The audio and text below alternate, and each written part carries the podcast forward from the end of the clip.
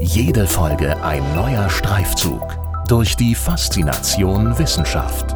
Das ist Hessen schafft Wissen, der Podcast mit Erik Lorenz. Die aktuelle Coronavirus-bedingte Situation wirkt sich auf unser aller Verhalten und Empfinden aus. Und genau das wird nicht zuletzt in der Sozialpsychologie erforscht. Mein Gesprächspartner in dieser Folge, Rolf van Dick, ist Professor für Sozialpsychologie. Er leitet die Abteilung Sozialpsychologie an der Johann Wolfgang Goethe Uni Frankfurt am Main und ist zudem auch noch deren Vizepräsident. Er forscht zu Prozessen in und zwischen Gruppen, im Speziellen zur Theorie sozialer Identität und deren Anwendung in Themenbereichen wie Führung, Diversität und Gesundheit und Wohlbefinden. Zu diesen Themen hat er über 200 Publikationen mittlerweile schon veröffentlicht und äh, dementsprechend bin ich sicher, dass wir mehr als genug Material haben für ein spannendes Gespräch. Viel Spaß dabei. Guten Tag, Herr Professor Dr. Van Dick. Herzlich willkommen zum Podcast. Es freut mich sehr, dass Sie sich die Zeit dafür nehmen. Vielen Dank. Sehr gerne. Ich schaue mir zur äh, Gesprächsvorbereitung natürlich unter anderem immer auch die Kurzprofile meiner Gesprächspartner auf den jeweiligen Uni-Websites an. Und äh, das Ihre beginnt unter der Überschrift über mich mit einem schönen wie schlichten Satz, wie ich finde, nämlich meine Arbeit macht mir große Freude. Und Sie führen das dann natürlich auch aus. Äh, worin besteht denn heute Ihre Arbeit? Und ähm, ich weiß, es ist zum Einstieg eine recht allgemeine Frage. Wir konkretisieren das natürlich gleich noch. Und äh, was macht Ihnen daran so große Freude? Naja, meine Arbeit besteht einerseits nach wie vor aus dem, was einen Professor im Allgemeinen ausmacht. Also morgen früh zum Beispiel habe ich zwei Lehrveranstaltungen. Erst eine Vorlesung im Bachelor, wo ich Erst- und Drittsemester in Sozialpsychologie unterrichte und äh, anschließend eine Vorlesung in der, im Masterbereich, äh, wo ich Organizational Psychology lehre. Äh, und das macht mir einfach großen Spaß. Das macht mir auch jetzt in Corona-Zeiten noch Spaß Spaß. Da habe ich natürlich mit Zoom-Interaktion mit den Studierenden, nutze auch die Möglichkeiten von äh, allen möglichen Breakout-Rooms, Breakout-Sessions und so weiter, mache kleine Übungen mit den Studierenden. Also das ist nach wie vor was, äh, was ich gerne vorbereite, was ich gerne mache, wo ich wirklich auch drin aufgehe.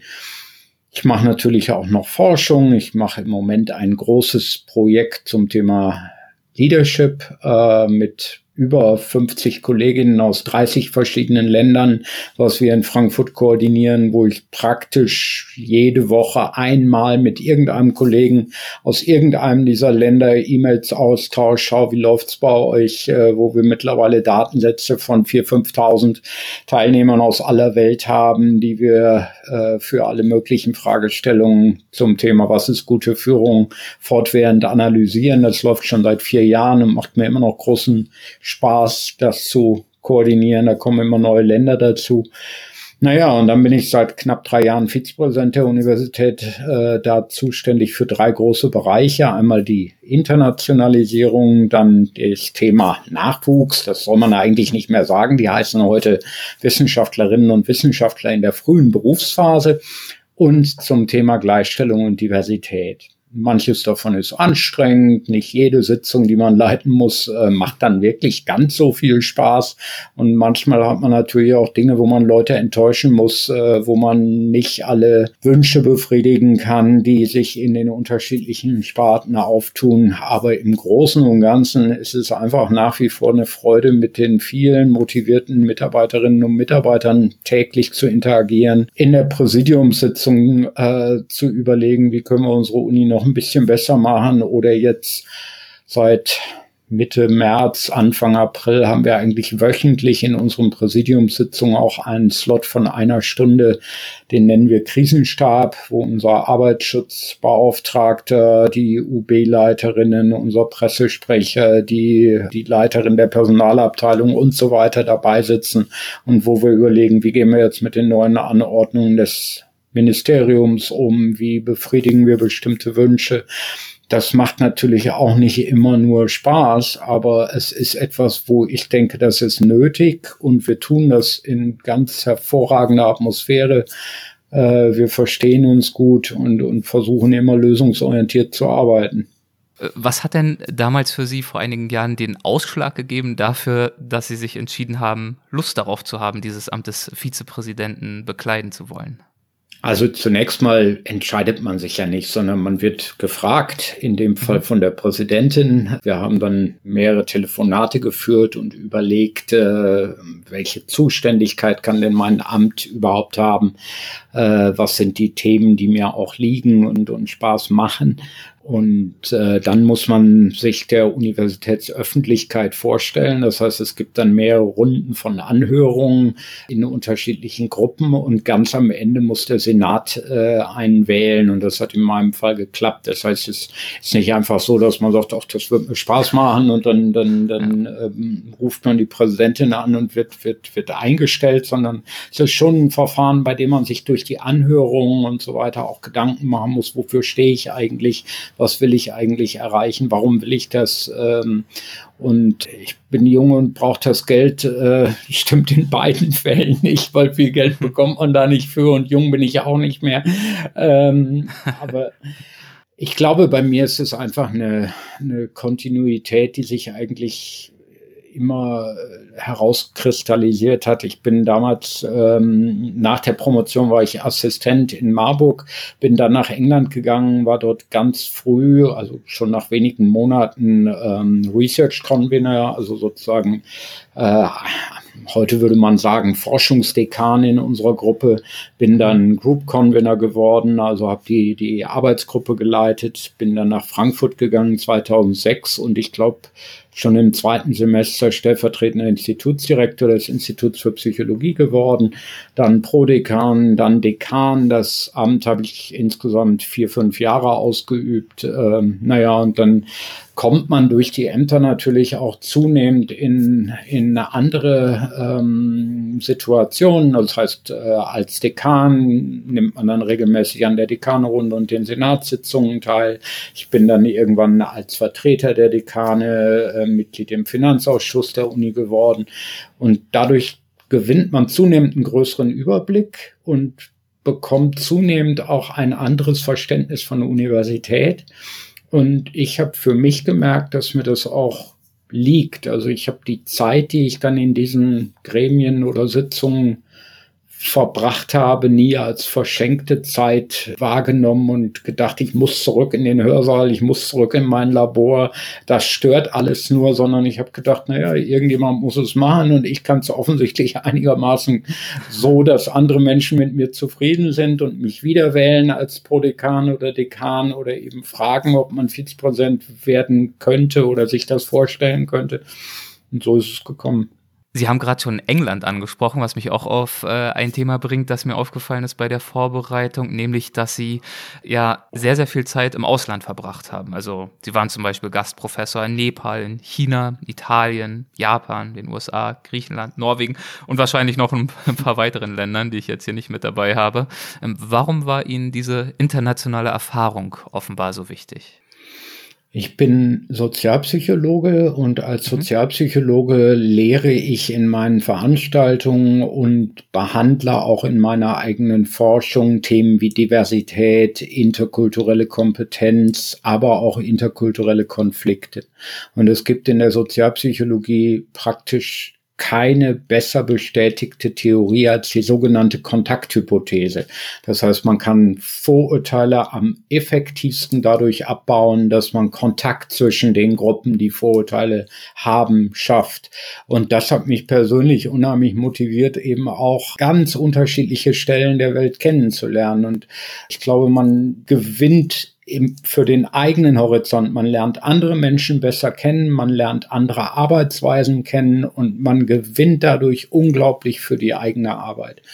Um mal ein Beispiel zu geben, ich war in Griechenland tatsächlich nur eine gute Woche auf Rhodos eingeladen als Gastprofessor. Ich habe dort zwei Vorträge gehalten und wir wollten im Wesentlichen Daten gemeinsam auswerten und ein Paper schreiben. Äh, die Griechen haben mir wirklich beigebracht, äh, auch das Leben zu genießen. Das heißt, man, man wird empfangen, wird unglaublich höflich und, und freundschaftlich stundenlang zum Essen ausgeführt. Äh, ich weiß noch an, an einem Abend, wir haben, wir haben, wirklich lang und ausgiebig gegessen und dann hieß es, wann sollen wir uns morgen treffen? Um zehn oder um elf? Und dann habe ich gesagt, na lieber um zehn, wir wollen ja was schaffen. Die Griechen kamen dann aber erst um halb elf. Trotzdem war das Paper am Ende der Woche fertig. Ja, also man, man, man kann durchaus auch mit gewissen Unpünktlichkeiten leben. Äh, man kann durchaus auch Spaß haben und sich eine längere Mittagspause auch mit einem Glas Rotwein gönnen und trotzdem effektiv sein. Und, und das fand ich unheimlich bereichernd. Oder der Unterschied zwischen England und Marburg. England ist halt ein sehr äh, zentralistisches Land, äh, in dem die meisten Menschen irgendwo in London oder der Peripherie leben. Das heißt, in Birmingham habe ich sehr schnell gemerkt, äh, fast keiner lebt in Birmingham. Alle äh, pendeln häufig von London äh, herein. Dadurch hatten wir ganz andere Arbeitsabläufe. Wir hatten zum Teil damals schon äh, Homeoffice als Standard. Äh, Arbeitsweise. Wir haben aber trotzdem eine gemeinschaftliche Art gefunden, Kontakt zu halten, zum Beispiel durch ein Stuff Diary. Das heißt, äh, an jedem Freitag mussten wir angeben, wo wir in der kommenden Woche uns wann und wo aufhalten würden, so dass man immer wusste, welcher Kollege ist wann im Büro, wann kann ich ihn oder sie treffen. Und das war für mich völlig neuartig, weil ich vorher ja inklusive des Studiums über zehn Jahre in Marburg war. Und in Marburg ist man praktisch schon Fernpendler, wenn man nicht direkt in der Innenstadt wohnt. Und da hat es überhaupt keinen Sinn gemacht, von zu Hause zu arbeiten, weil wenn das zu Hause irgendwie 800 Meter weg ist, dann gehe ich natürlich ins Büro. Ähm, und diese Erfahrung England zwischendrin zu haben, hat mir dann ermöglicht, als ich meine eigene Arbeitsgruppe in Frankfurt aufgebaut habe, auch zu sagen, wir können alle möglichen Wege finden, flexibel zu arbeiten, jeder nach seinem Geschmack oder nach seinen Präferenzen oder Lebensumständen. Äh, ich habe mittlerweile ein großes Team, wo alleinerziehende Mütter, Frauen mit zwei Kindern oder mit Familie, die weit außerhalb Frankfurts wohnen, gemischt mit ganz jungen Leuten, die natürlich in der Nähe der Uni leben. Und ich glaube, diese Erfahrung in England hat mir unheimlich geholfen, dass in Frankfurt so aufzusetzen, dass alle zufrieden und trotzdem insgesamt effektiv als Gruppe gearbeitet wird. Ja, und in Frankfurt beschäftigen Sie sich, das haben wir auch schon angesprochen, zumindest angedeutet, natürlich aber auch weiterhin als Forscher, als äh, Sozialpsychologe. Und in Ihrer Forschung wiederum, da beschäftigen Sie sich vor allem mit Beziehungen in und zwischen Gruppen. Also zum Beispiel aus der Perspektive oder vor allem aus der Perspektive des Ansatzes der sozialen Identität. Ähm, soziale Identität, um vielleicht diesen Begriff einmal zu klären, was können wir uns darunter vorstellen? Wir Menschen haben natürlich eine bestimmte Vorstellung davon, wer wir sind. Das ist unsere Identität. Wenn wir gefragt werden, wer bist du, dann beschreiben wir uns der anderen Person in der Regel ganz gut. Das fällt uns relativ leicht. Und wir können das einmal tun im Sinne der personalen Identität. Ich als Rolf van Dick, 53 Jahre alt, Familienvater mit besonderen Stärken, mit besonderen Schwächen, mit besonderen Einstellungen und so weiter. Ich kann das aber auch tun in Form meiner sozialen Identität. Ich bin Deutscher, ich bin Mitglied der Goethe-Universität, ich bin äh, Frankfurter oder Hesse oder Nordrhein-Westfale, ich bin ein Mann und so weiter. Und in dem Moment, in dem diese soziale Identität im Austausch mit anderen relevant wird, wir sagen in der Fachsprache salient wird oder an Bedeutung gewinnt, in dem Moment tritt meine personale Identität weit zurück und ich verhalte mich so, wie ich denke, dass die Gruppe das von mir erwartet. Und das äh, kann große Nachteile haben, wenn wir Intergruppenkonflikte uns anschauen, äh, Feindseligkeiten bis hin zum Genozid. Das kann aber auch große Vorteile haben, wenn ich mich an Gruppennormen orientiere, die pro Innovation, pro Hilfsbereitschaft, pro Leistung und so weiter definiert sind. Also das ähm, soziale Identität muss nicht immer nur gut sein. Es kann auch ein zu viel davon geben, je nach Kontext. Aber ich beschäftige mich vor allem mit den Vorteilen, die soziale Identität hat. Und was wir zum Beispiel finden in vielen Studien, ist, dass Menschen, die sich stark identifizieren mit ihren Gruppen, das können kleine Gruppen sein, das können ganz große Gruppen sein, die sind in der Regel gesünder, gehen besser mit Stress um, weil sie das Gefühl haben, meine Mitgruppenmitglieder unterstützen mich. Und so ist es ja zum Beispiel in Organisationen, wenn wir da von Gruppen sprechen, nicht wahr? Von Unternehmen, von anderen Organisationen und das Vorhandensein oder die Abwesenheit von Identitäten, von einem vielleicht auch Wir-Gefühl, von einer Identifikation mit einer solchen Organisation nimmt ja sehr, sehr starken Einfluss darauf, wie motiviert, wie innovationsgerichtet und leistungsorientiert ich gern für diese Organisation dann zum Beispiel arbeite. Absolut. Also das bestätigt unsere Forschung mittlerweile in, in Dutzenden oder wenn ich die Forschung aller Kolleginnen, die genau zu dem Thema forschen, Hunderten von Studien immer wieder Menschen, die sich mit dem Arbeitsteam oder der Firma, der Organisation wie einer Universität identifizieren und sich stark eins fühlen oder dieses Wir-Gefühl erleben, mit Kolleginnen und Kollegen gemeinsam etwas zu tun. Die sind in der Regel innovativer, kreativer, leistungsfähiger, gehen die Extrameile, das heißt tun auch Sachen, die nicht unbedingt im Arbeitsvertrag verlangt werden.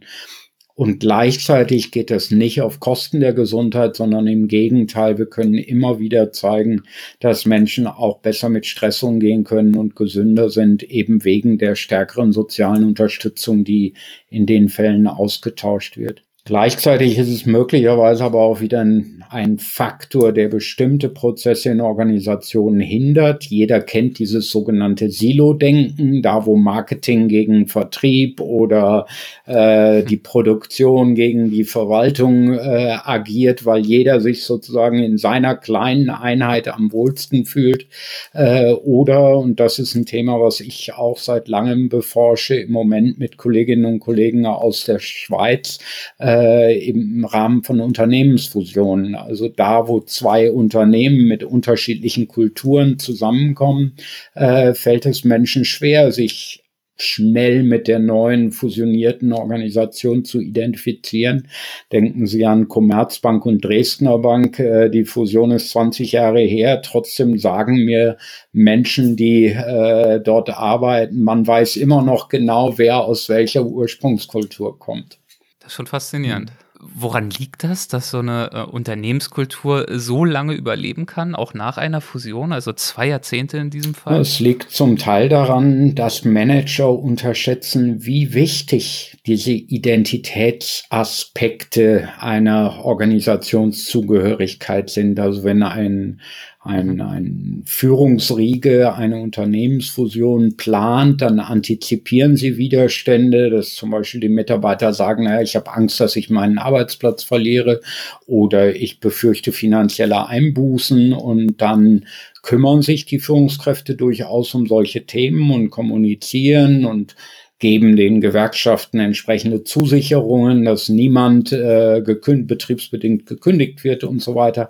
Was sie aber unterschätzen, ist, dass den Mitarbeitern das enorm wichtig ist, ob das Logo grün oder gelb ist, weil man ist selber groß geworden in einem Unternehmen mit einem grünen Logo und man hat sich als Dresdner Banker beschrieben anderen gegenüber. Man war stolz darauf, dieser Unternehmung anzugehören und nicht irgendeiner anderen Bank.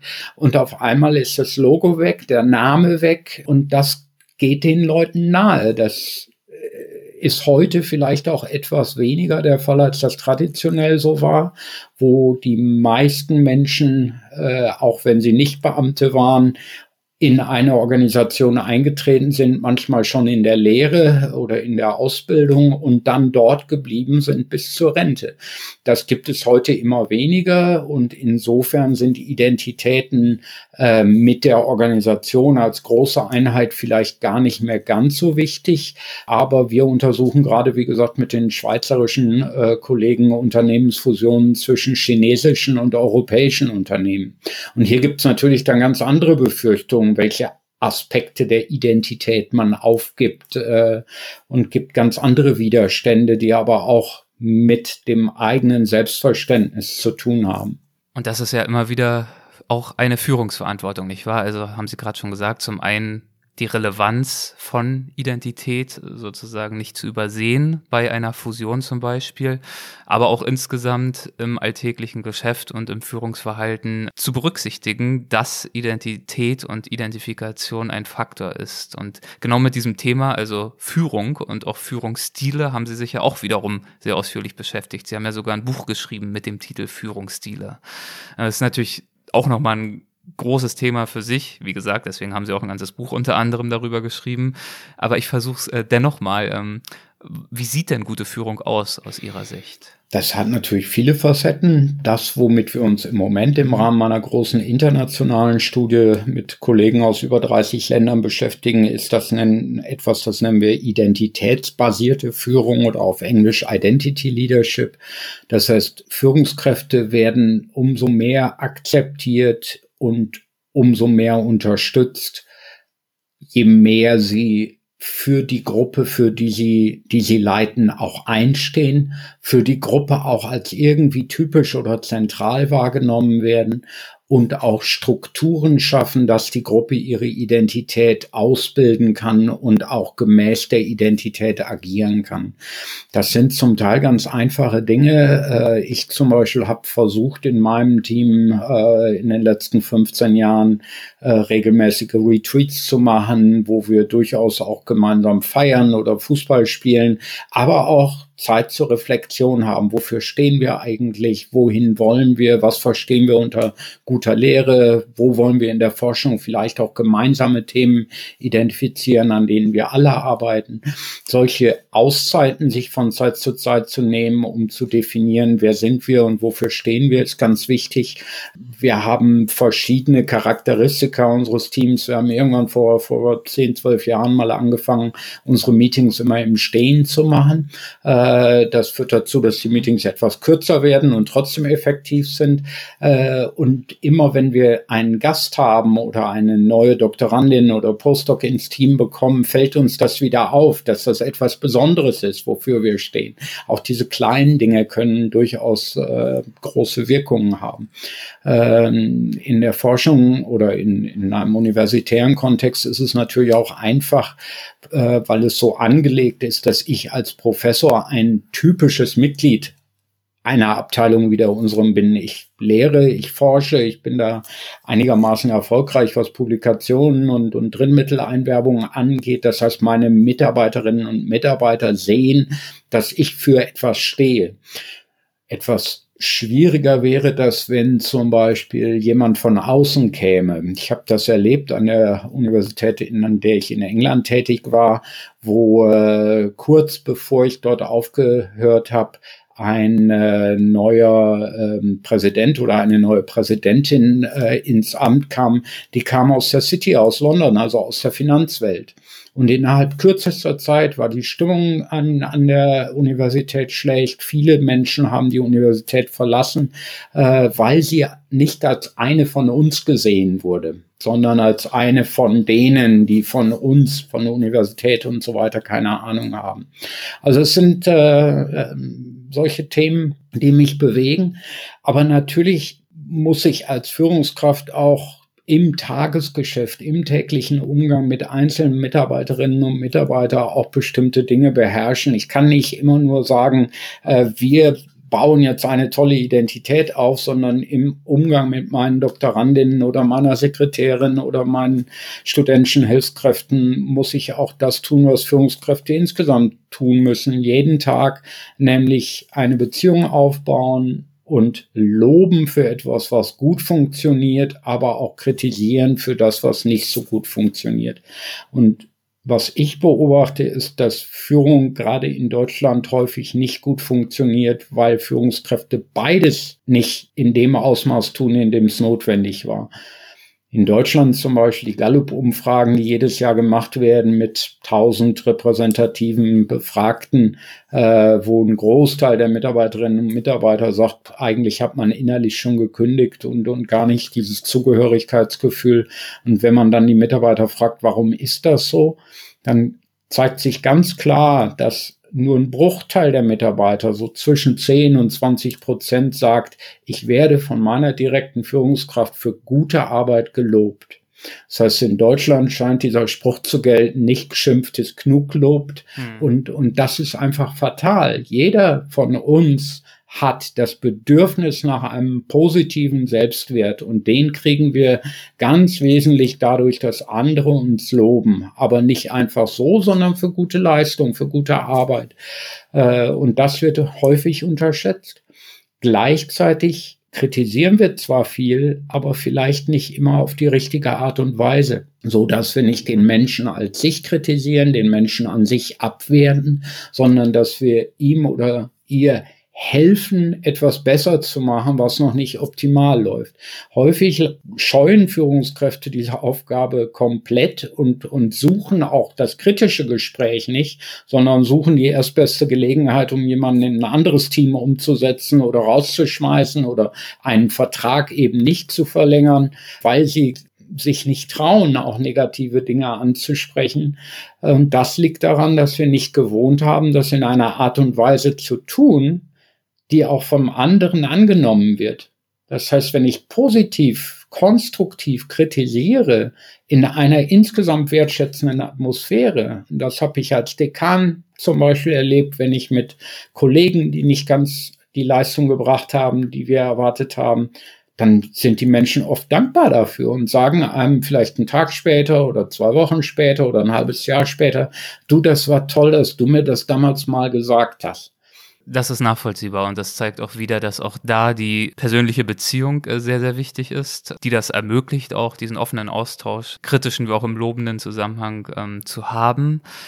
Äh, nur ist es ja so, dass also all diese Themen, die wir jetzt gestreift haben, also diese soziale Identifikation mit der Gruppe, Gruppendynamiken insgesamt oder Teams, wie man es auch äh, nennen möchte, und dann auch der Austausch innerhalb der Gruppe und auch mit den Führungskräften, All das wird ja jetzt im Zuge der äh, Covid-19-Krise deutlich erschwert, soweit ich das äh, beurteile. Und äh, auch im Hinblick auf Führungsverhalten und das Schaffen dieser besprochenen Rahmenbedingungen gibt es ja jetzt ganz neue Anforderungen. Also viele von uns arbeiten von zu Hause mhm. aus und kommunizieren vor allem jetzt über virtuelle Kanäle. Sie haben gerade das Beispiel Ihrer Stand-up-Meetings äh, angesprochen. Wie verändert das denn die Möglichkeiten und auch die Herausforderungen von Führungskräften? Also es schafft ganz große Herausforderungen. Was ich aber gesagt habe von Anfang an ähm, in, in jeder E-Mail, die ich, die ich äh, geschrieben habe, gerade im internationalen Kontext, habe ich unten immer eine Zeile äh, drunter geschrieben, äh, Together Apart. Also wir sollten das gar nicht Social Distancing nennen, sondern Physical Distancing und ja. gleichzeitig Social Belongingness pflegen. Äh, ich glaube, das ist ganz wichtig. Also wir müssen physisch einfach eine Distanz ähm, schaffen. Wir, wir, wir müssen uns mit Abstand begegnen. Aber das bedeutet ja nicht, dass wir nicht gemeinsam agieren oder uns gemeinsam auch wieder als Gruppe fühlen. Also es hat große Herausforderungen äh, geschaffen. Ich glaube, auch hier ist wieder wichtig, dass man als Führungskraft den Einzelnen oder die Einzelne sieht. Äh, in meinem Team zum Beispiel, ich habe es vorhin schon gesagt, ich habe äh, Mitarbeiterinnen mit Kindern, äh, die dann mit Homeschooling oder Kindertagesstätten, die geschlossen waren, froh sein, froh waren, dass sie überhaupt zu Hause sein konnten äh, und nicht an die Uni kommen mussten, äh, weil es anders schwer zu organisieren war. Ich hatte andere Mitarbeiterinnen und Mitarbeiter, die leben allein in einem Einzimmer-Apartment irgendwo in Frankfurt, haben furchtbar gelitten unter dieser Situation, äh, die Kolleginnen und Kollegen nicht mehr zu treffen, aber gleichzeitig auch keine größeren Interaktionen im Freundes- oder Familienkreis mehr zu haben. Äh, das heißt, man muss den Einzelnen sehen und schauen, was ist ihr oder sein Bedürfnis und man muss dann versuchen, darauf zu reagieren. Was wir in unserer Gruppe zum Beispiel gemacht haben, waren regelmäßige virtuelle Veranstaltungen von drei, vier Stunden, in denen wir die vielen ausgefallenen Konferenzen nachgeholt haben, wo wir gesagt haben, gut, die Konferenz ist jetzt wieder verschoben worden um ein Jahr, dann lasst uns nächsten Freitag mal drei Stunden nehmen, äh, wo jeder den Vortrag, den man sonst auf der Konferenz gehalten gehalten hätte, virtuell den anderen Teammitgliedern hält und dort äh, Feedback bekommt. Wir haben neulich ein kleines Retreat gemacht, äh, virtuell, wo wir auch in verschiedenen Kleingruppen uns äh, beschäftigt haben mit den Themen, äh, wie fange ich ein, eine Promotion an, weil wir haben gerade zwei neue Doktorandinnen bekommen, wie gehe ich mit Schwierigkeiten auf dem Weg zur Promotion um und wie bereite ich mich auf das Ende der Promotion vor und die Disputation und so weiter. Wir haben unsere Teammeetings wöchentlich äh, und wir machen kleine Dinge über WhatsApp-Gruppen, regelmäßige äh, Kaffee virtuelle Kaffeetrinktreffen, also die virtuelle Teeküche pflegen wir. Wenn irgendjemand das Bedürfnis danach hat, mal mit jemandem zu quatschen, dann schreibt man kurz in die WhatsApp-Gruppe und äh, trifft sich dann mit drei oder vier Leuten, entweder äh, im, im Online-Chat oder, oder äh, im Zoom-Meeting. Und solche Dinge sind ganz wichtig und die muss man als Führungskraft auch wahrnehmen, dass ein Bedürfnis dafür da ist. Man muss die Gelegenheit auch geben, dass das genutzt werden kann und man darf es, ich sage es nochmal, nicht als verschwendete Zeit nehmen, sondern muss es als etwas sehen, was langfristig die Arbeit auch nach vorne bringt. Also wirklich, ja, man merkt in den Ausführungen, dass so ein wirklich zielgerichtetes Bemühen, auch in der Isolation trotzdem eine Identifikation sicherzustellen mhm. und zu schaffen. Und ähm, dazu passt auch wiederum ein anderes Buch, das Sie geschrieben haben. Ich glaube, es war im Jahr 2015. Da haben Sie ein Buch veröffentlicht mit dem Titel Stress lass nach, wie Gruppen unser Stresserleben beeinflussen. Ähm, mal über das rein berufliche hinaus. Wie beeinflussen Gruppen denn unser Stresserleben und äh, wie beeinflusst sich diese relative, insbesondere ja physische Abwesenheit der Gruppen, die wir momentan erleben, wie beeinflusst das unser Stresserleben? Was wir gefunden haben in unseren eigenen Studien jetzt in Corona-Zeiten, war, dass diejenigen, die ähm, von Corona entweder selber betroffen waren, weil sie Angehörige haben, äh, die Risikogruppen angehören oder weil sie in Deutschland in äh, Städten oder Kreisen leben, in denen die Infektionszahlen in der ersten Welle besonders hoch waren, oder Menschen, die Angst haben vor Corona, dass die sechs Wochen später auch mehr Stress berichten berichtet haben, dass die sechs Wochen später auch über mehr körperliche Symptome äh, wie Kopfschmerzen, Magenschmerzen, Verspannungen und so weiter berichtet haben, obwohl sie gar nicht an Corona erkrankt sind. Das heißt, Corona kann Menschen krank machen, auch wenn man gar nicht sich mit dem Virus infiziert, weil es einfach ein Stressor ist, vor dem Menschen Angst haben können. Und was wir gefunden haben, ist, dass auch in diesem Fall Identifikation nennen dabei helfen, mit diesem Stressor besser umzugehen. Ich sage das im Plural, weil wir haben die Befragten und wir haben ungefähr anderthalbtausend Menschen äh, Mitte Ende März befragt in der ersten Welle, äh, weil, die, weil wir die Befragten gefragt haben, wie stark sie sich identifizieren mit ganz kleinen Gruppen, also ihrer Familie, ihrer Nachbarschaft, aber auch großen Gruppen, Menschen in ihrem Land oder eben der Menschheit als solche. Und wir haben gefunden, überall, wir haben diese Studien in insgesamt zwölf Ländern durchgeführt, überall auf der Welt sind Menschen etwas besser in der Lage, mit diesem Stressor Corona umzugehen, die sich gut identifizieren. Und da ist es völlig egal, ob ich mich identifiziere mit meiner Familie oder mit der Menschheit als Ganzes. Ich profitiere von diesem Gefühl, nicht alleine zu sein, nicht isoliert zu sein. Es gibt Meta-Analysen, die zeigen, soziale Integration ist ein besserer Prädiktor für Sterblichkeit als gesunde Ernährung, der Konsum von Alkohol, äh, Rauchen oder sich zu bewegen. Wir unterschätzen diesen Faktor nur, weil er nicht unter den üblichen Top 5 oder 10 Ratgebern ist. Äh, das heißt, auch die Schulmedizin sagt uns, ihr müsst euch einigermaßen gesund ernähren, ihr müsst euch viel bewegen äh, und ihr müsst Alkohol oder Zigarettenkonsum vermeiden. Und das sind auch alles wichtige Faktoren, die zur Gesundheit beitragen. Aber wenn ich sozial nicht gut integriert bin, ist das der Hauptprädiktor für Sterblichkeit. Und das ist jetzt natürlich in Corona-Zeiten dramatisch. Ein Kollege zum Beispiel, der mit uns diese internationale Studie macht, kommt aus Kasachstan. Der hat uns Ende Mai, als wir die zweite Befragung gemacht haben, berichtet, dass in Kasachstan zwischen Mitte März und Ende Mai über 800 Menschen Selbstmord verübt haben. Im gleichen Zeitraum des Vorjahres waren es nur 14 Menschen. Also 14 gegenüber ungefähr 820. Dramatisch. In Deutschland haben wir das Gott sei Dank nicht. Es gibt keine erhöhte Anzahl von Selbstmorden oder Freitoden in, in, bei uns. Aber es gibt eine signifikante Erhöhung an depressiven Verstimmungen. Und das liegt an der Einsamkeit. Das liegt daran, dass viele Menschen ihre Kontakte völlig oder auf ein absolutes Minimum reduziert haben. Und das ist natürlich da, wo wir als Führungskräfte die Möglichkeit dazu haben, auf der Arbeit Kontakte herzustellen, auch visueller Art, äh, etwas, was man gar nicht oft genug betonen kann. In Bezug auf gutes Führungsverhalten fordern Sie ja mal ganz äh, zusammenfassend und oberflächlich formuliert, äh, tendenziell fordern Sie ja dazu auf, Mitarbeitern mhm. Vertrauen zu schenken. Zum Beispiel, indem man sie, soweit es möglich und sinnvoll ist, eigenständig arbeiten lässt. Welche Rolle kann und soll nach Ihrem Dafürhalten ein solches Vertrauen und auch eine gewisse Freiwilligkeit im Umgang mit der Corona-Pandemie spielen. Haben Sie sich da in Ihren Studien und Befragungen auch mit beschäftigt? Also gewissermaßen indirekt mit der Frage, ob sich zum Beispiel die Mehrheit in der Krise diszipliniert verhält und äh, was es braucht, um das hm. zu erreichen, dieses disziplinierte Verhalten? Ja, wir haben uns damit beschäftigt. Wir haben also die Menschen danach gefragt in unseren Befragungen, ob sie die Regeln einhalten oder die Empfehlungen einhalten, mhm. ob sie sich regelmäßig die Hände waschen, Abstände einhalten, sich nicht mehr mit größeren Gruppen treffen. Wir haben sie gefragt, ob sie die Maske tragen und solche Dinge.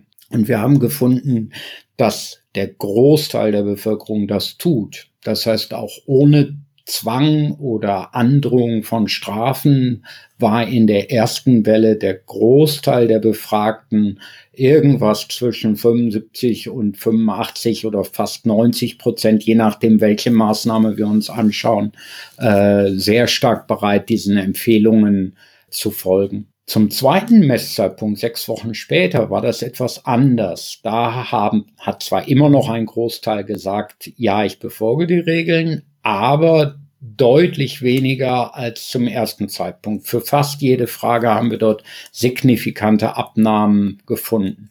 Und unserer Meinung nach liegt das daran, dass die Politiker nicht mehr so überzeugend waren.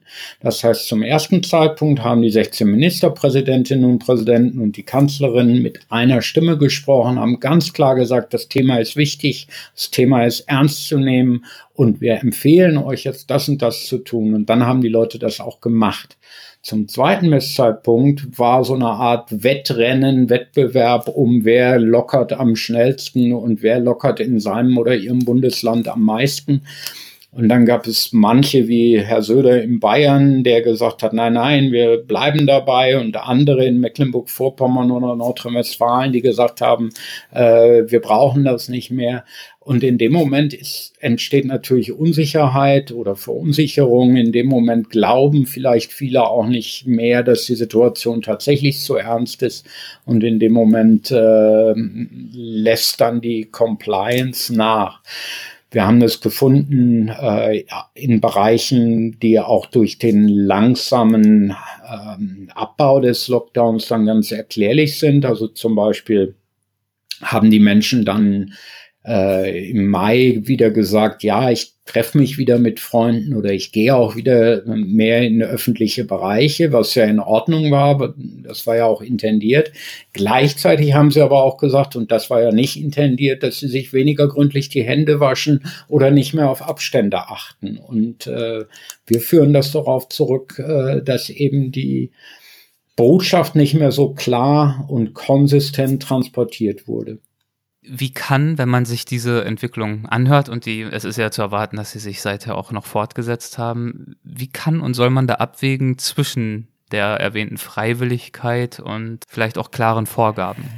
Also zunächst mal muss man jede Maßnahme gut begründen, gut kommunizieren und klare Kriterien haben, wann man sie einführt und wann man sie wieder wegnimmt. Das sah zwischendurch in Deutschland mal ganz gut aus. Nachdem der Ethikrat das auch angemahnt hat, haben sich ja die politisch Verantwortlichen auf dieses 50 Neuinfizierte pro 100.000 über sieben Tage Kriterium geeinigt gehabt. Und ich glaube, das ist auch gut kommuniziert worden und hat auch dazu geführt, dass die Maßnahmen akzeptiert wurden.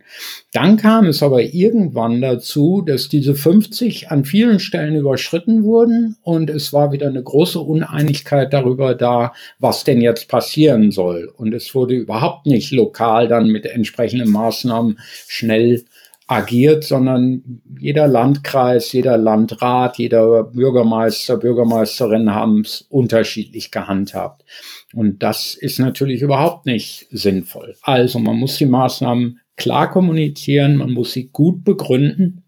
Das hat zum Beispiel, wie ich finde, unser Ministerpräsident Volker Bouffier vor einigen Wochen jetzt beim zweiten Lockdown sehr, sehr gut gemacht, äh, indem er sich wirklich Zeit genommen hat, wirklich gesagt hat, äh, warum die Politik so entschieden hat, es gut begründet hat, klar kommuniziert hat. Das ist ganz wichtig. Ich glaube, Politik muss auch appellieren an ein Wir-Gefühl. Insbesondere diejenigen, die nicht direkt betroffen sind, die vielleicht sich selber nicht zur Risikogruppe gehören, müssen immer wieder als Teil des Ganzen angesprochen werden und darauf hingewiesen werden, dass auch Sie Eltern oder Großeltern oder Freunde und Bekannte haben, die bei einer Infektion wahrscheinlich schwierigere Probleme oder einen schwereren Verlauf nehmen würden. Man muss aber auch denen, die es schwer haben, Möglichkeiten bieten, den Empfehlungen oder Anweisungen Folge zu leisten. Wenn ich in einer Zweizimmerwohnung mit vier, fünf oder sechs Personen leben muss, dann fällt ein Lockdown sehr viel schwerer, als wenn ich im Einfamilienhäuschen am Stadtrand lebe. Und auch solchen Gruppen muss Gelegenheit gegeben werden, nach draußen zu gehen, etwas zu unternehmen, Sonnenlicht zu bekommen. Gerade jetzt im Herbst ist das ja ganz wichtig, auch für unser Wohlbefinden.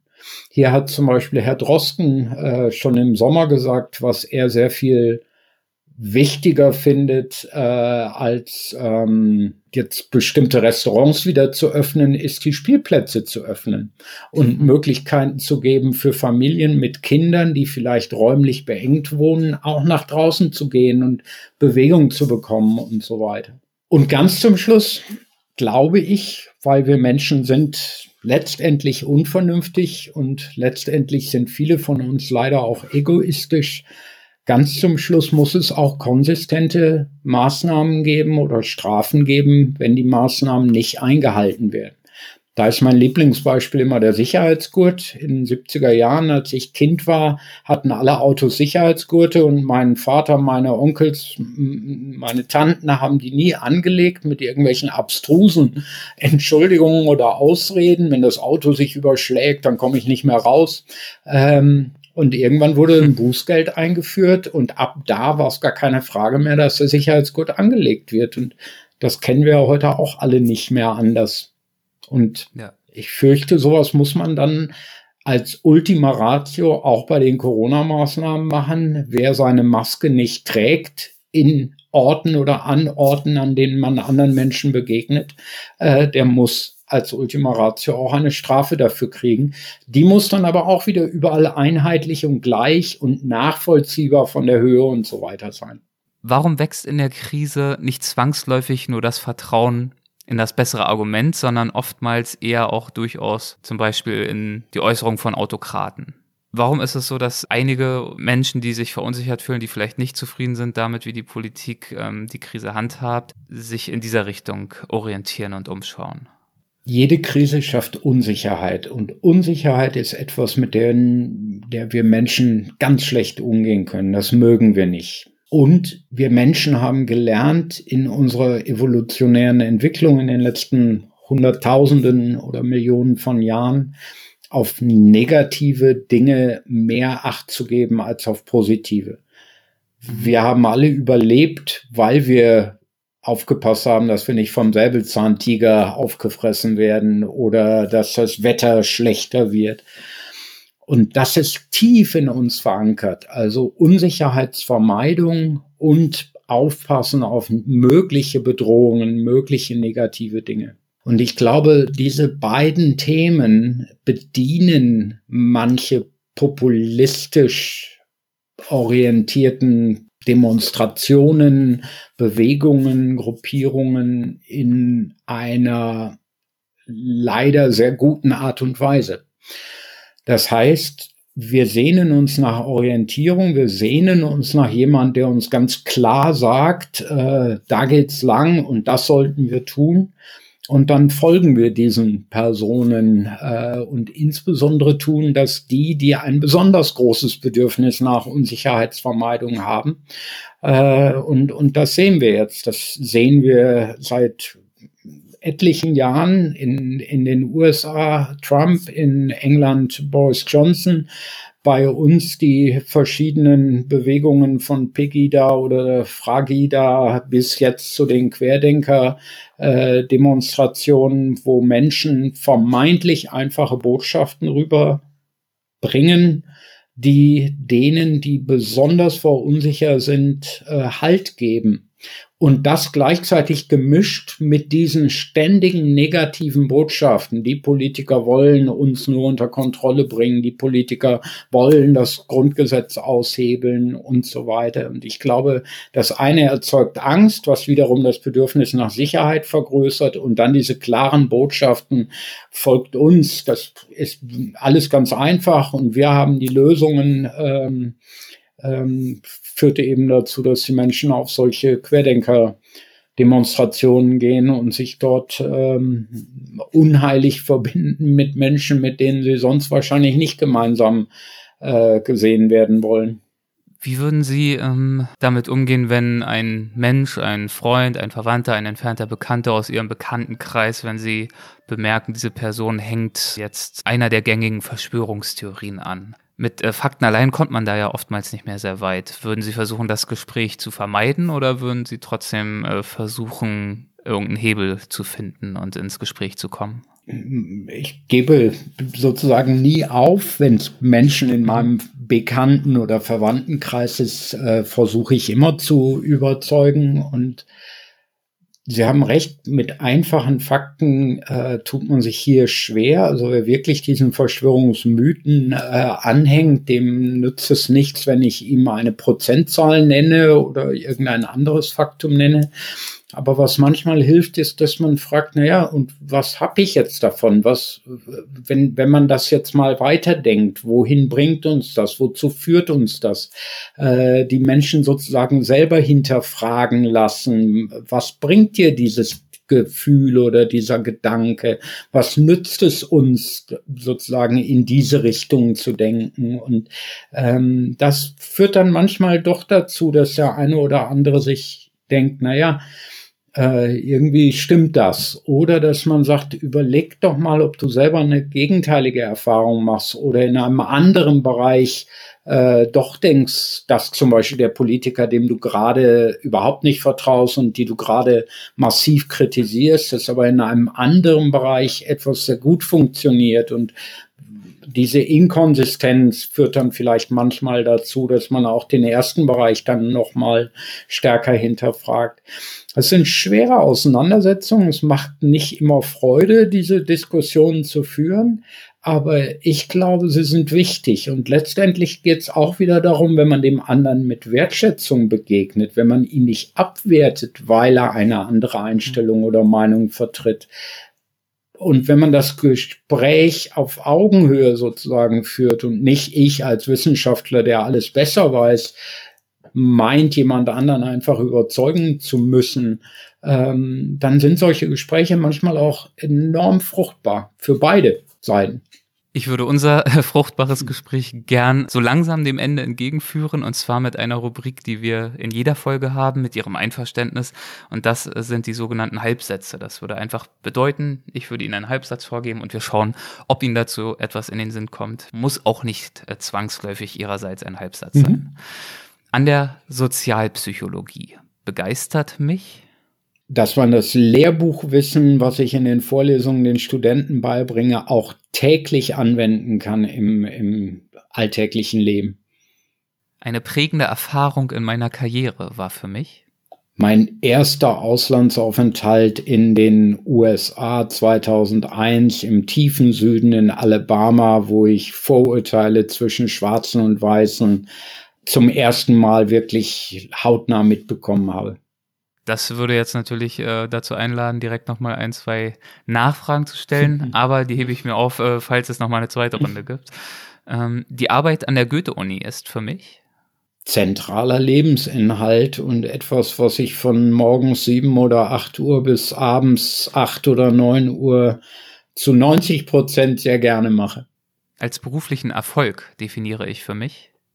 Von anderen Menschen Anerkennung dafür zu bekommen, dass ich ihnen geholfen habe, auf ihrem Weg zum Erfolg weit zu kommen. Ob das Studierende im Bachelor oder Master sind, ob das meine Doktoranden sind, ob das Postdocs sind, die selber dann Professorinnen werden oder andere Karrieren machen, andere Menschen dahin zu begleiten und dann auch eine Rückmeldung zu bekommen, dass man einen gewissen Anteil daran hatte.